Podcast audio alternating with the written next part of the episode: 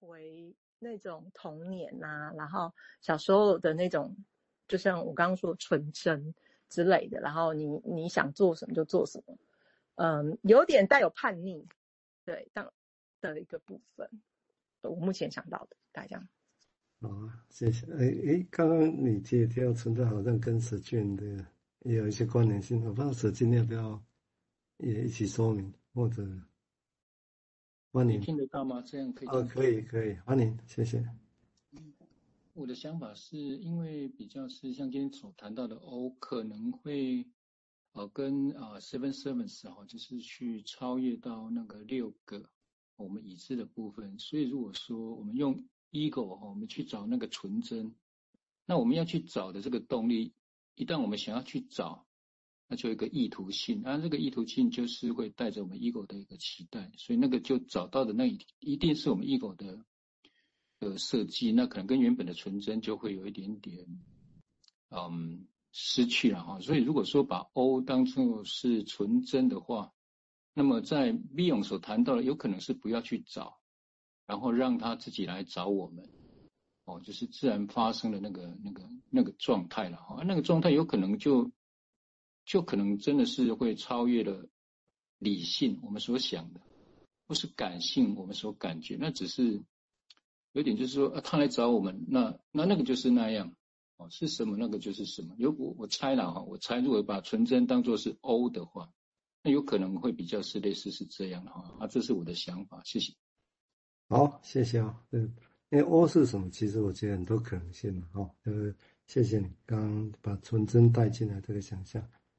那舍近不想没有想要说明，或者是嗯，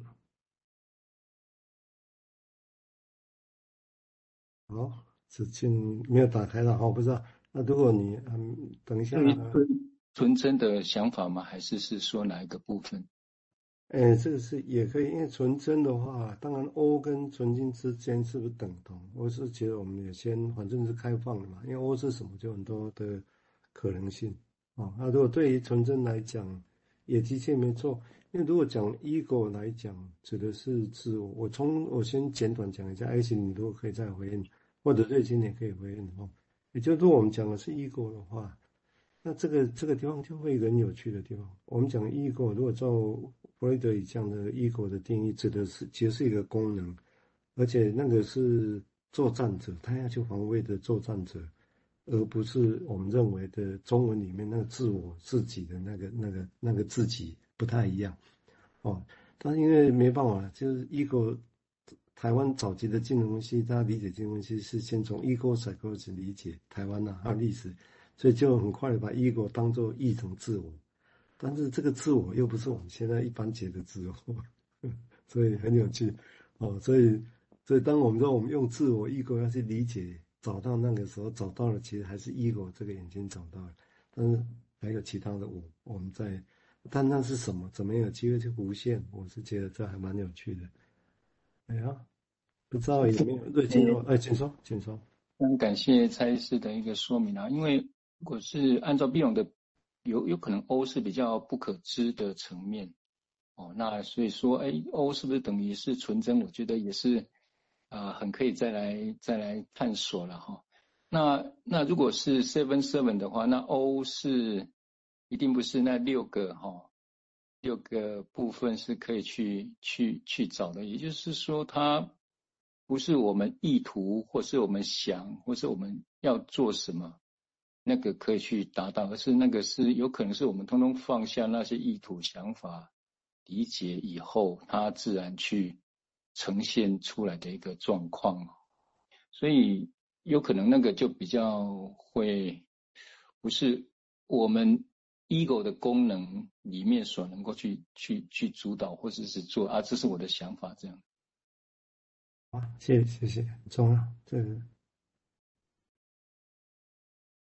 好啊，露西要这样说了吗？还是多花点哦？那个我在想说，就是我觉得是一种允，就是需要一个允许啊。我说那个允许有点像是，嗯，可能就像是，嗯，比如说我参加那个，嗯，艺术治疗老师的允许，就让你你你这些东西不要伤害自己或怎么样，你就都可以画。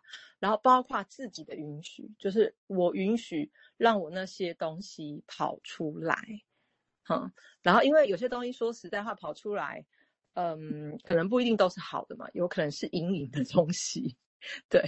然后呃，至至少我自己经历，但是但是我觉得，哎，让那东西跑出来之后，哎，好像就可以缓和一些就是东西，然后并且当我去。面对我我的这个黑暗的时候，哎，好像它也没那么黑暗，它好像也是一个保护我的部分，这样子。哎，大概想到这边，好，还有一分钟哦，沿着这段时间，我们就听听大家的想法。我是不是可以再补充一下？因为如果是我想要有一个允许的话，那也是一个号。号，我想要去做什么？嗯、所以那个想要去允许的那个那个动作，其实也。也有可能哈，也有可能不是，就是会也是会来带来一个意图了。所以我想，是不是有可能连想要去允许的那个东西也都要放掉了哈？这是我的想象啊！好，谢谢。嗯，好，谢谢。加赞哈，那么整个。嗯，我觉得是一个蛮有趣的讨论呐，哈，就是大家好像用自己的方式在感受那个 O 是什么，因为同时我们在感受的时候又，又又觉得说，一旦我们命名或觉得它是什么，可是又好像很难，就是给他一个等于，哦，这个我觉得好像就很反映这个 O 它的某一种，呃，这种呃，他就说，我看到就好像我就那种某一种未饱和的东西在在那边呐，但这种未饱和又不是。啊、用一种比较强力的方式要让它出来这样子。那嗯，我我补补一下，有那个早上我就是在准备这文章的时候，是有看另外一本书，他心灵工坊的有一个剑术与禅心哈。那这这个他基本上也谈了很多，呃，这个他这个一个。哲学家哈，到日本去，呃，有一年的，等于是说去去做一些研究的这个教授哈，他在日本的时候去学怎么样拉弓哈，然后放箭哈，那他在里面的体会就是这个禅的那个重要性啊，那那其实是一个蛮挣扎的过程，有点像我们前一阵在练那个地海巫师，就他怎么做都不对，就是有一个东西不是师傅在教的真的那个技术的东西。那好像就是说，那因可是又体会不到，就会觉得很懊恼。这样在那个状态里面，他还想说有没有一种状态是完全就是不需要思考、不需要计划、不需要奋斗、不需要有欲求、不需要期待，然后也没有任何方向跟目标，然后但是在这个过程之中，又好像知道自己的可能跟不可能，哈的这一种。呃，根本的这种无所求或无自我的状态，哈，他把它用一个粗体字叫做一个，好像就是师傅在讲的那一种心灵化的东西，或者是好像是一种当当下的真心的东西，它跟很多很多事物有所关联，但又不属于一个依附的一个状态。想哦，我觉得这个刚刚在听大家讲的时候，好像也有一种在意会或者是在感觉，哦，这个。某一种这个地方哈，好像嗯，但对我来说，呃，我是觉得说，有时候在用那个五个 W 一个 H 在做某一些事情的整理的时候，好像多多少少会有一些东西不在这个范围的框架下，会跑出一些东西来了，好像是比较超越，就在某一个瞬间，好像好像我们有时候写记录，写一写，写一写，都是用一个比较有概念、比较有一个框架的东西来写，可是写一写会发现有些东西好像从这个这个状态里面。不知道为什么就跑出来，所以是不是有这么截然二分的状态，我也不不是很清楚。这样子，哦，或许就在某一个状态里面很自由流动的，就会惊艳到一些事情。这样，我先讲到这好了。好，谢谢啊，也感谢两个朋友的发言啊，因为其实也因为你们在讲，我也边在想，该问我的直接，我觉得蛮有意思的。